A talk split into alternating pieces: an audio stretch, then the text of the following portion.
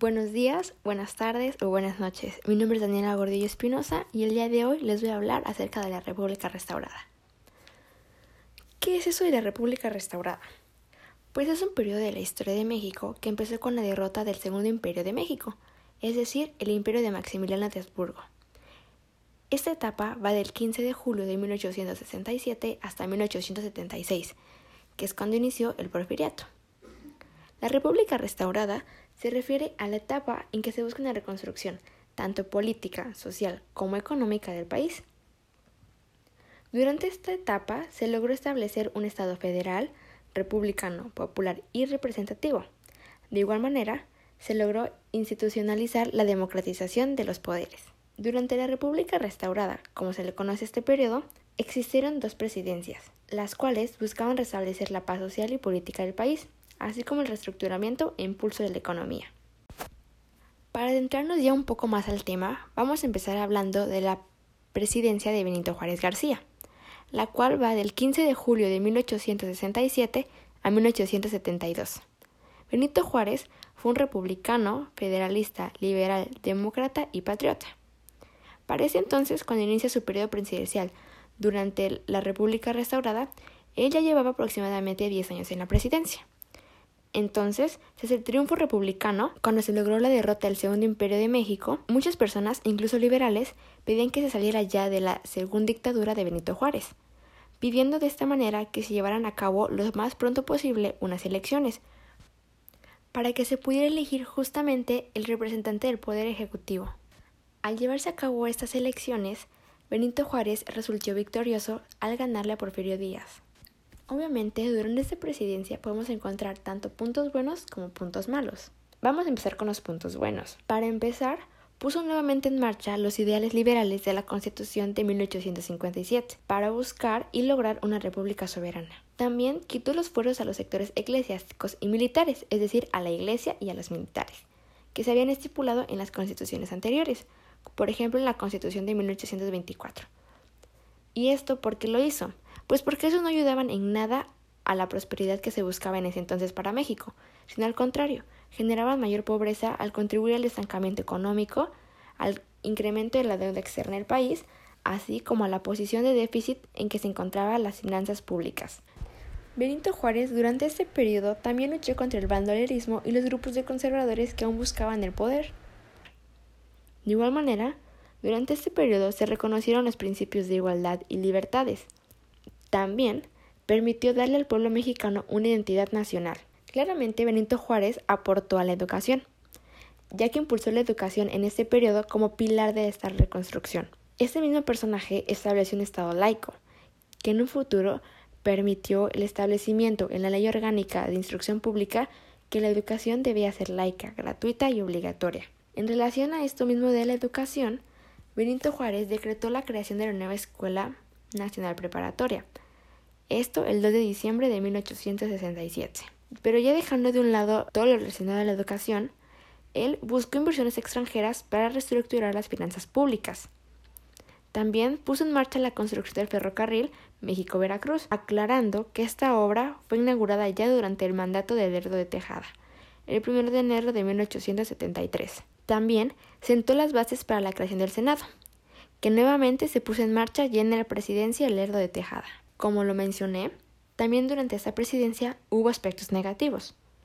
Por ejemplo, incorporó reformas legales que buscaban disminuir el poder legislativo y fortalecer así el poder ejecutivo, lo cual obviamente trajo consecuencias, ya que esto hizo que no pudiera existir una buena relación entre el poder ejecutivo y legislativo. De igual manera, durante su periodo nació un partido antijuarista, que recibe el nombre a veces de constitucionalistas y a veces de progresistas. Este periodo vio surgir varios levantamientos liberales en diferentes partes del país. Entonces, para resumir, podemos decir que durante este periodo no se logró la paz social que Benito Juárez tanto buscaba. Él buscó la reelección nuevamente en 1871. Sin embargo, lerdistas y porfiristas se lanzaron contra los juaristas al escuchar que Benito Juárez planeaba volver a lanzarse a la presidencia. Para ese entonces, Benito Juárez ya llevaba casi 15 años en el poder. A pesar de todo esto, Benito Juárez logró ganar la presidencia derrotando hacia Porfirio Díaz y a Lerdo de Tejada. Entonces, Porfirio Díaz lanzó el plan de la Noria que luchaba contra dicha reelección. Sin embargo, no sirvió. Benito Juárez no pudo completar este mandato que estaba por empezar tras morir por una afección cardíaca el 18 de julio de 1872. Por otro lado está la presidencia de Sebastián Lerdo de Tejada, que va de 1872 a 1876.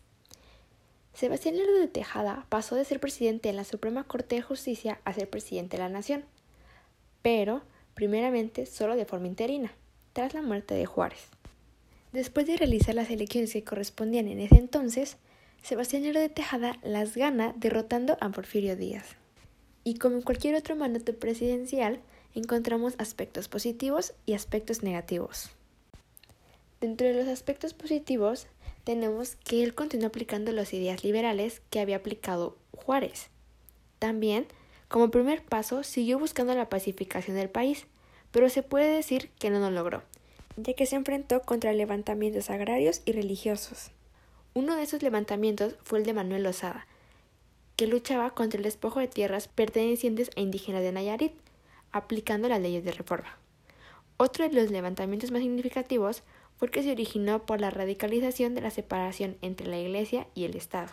Este personaje, el 13 de noviembre de 1874, incorporó las leyes de reforma en la Constitución de 1857, proclamando así la completa separación de la Iglesia y el Estado por fin dando paso así a un levantamiento en armas por parte del clero y el apoyo de la fuerza popular, que en conjunto recibían el nombre de cristeros. En esta misma fecha, el 13 de noviembre de 1874, se reinstauró la Cámara de Senadores que compartiría el poder con la Cámara de Diputados. Durante este periodo presidencial, se inició la construcción de una red telegráfica y la reconstrucción de la hacienda pública.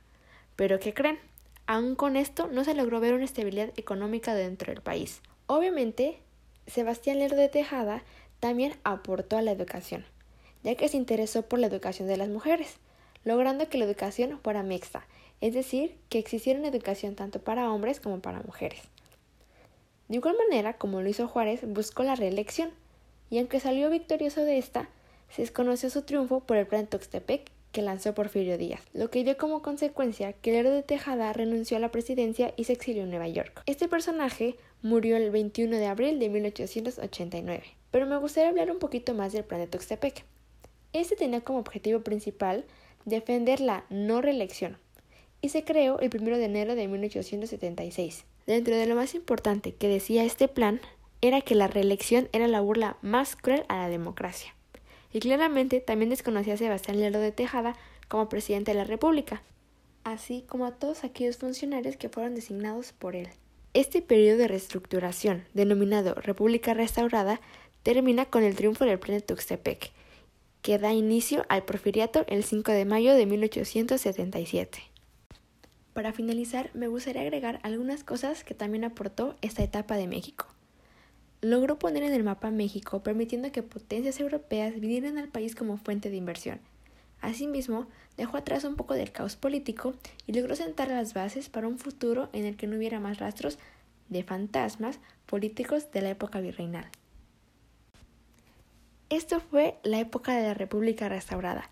Muchas gracias por escuchar y nos vemos en la próxima.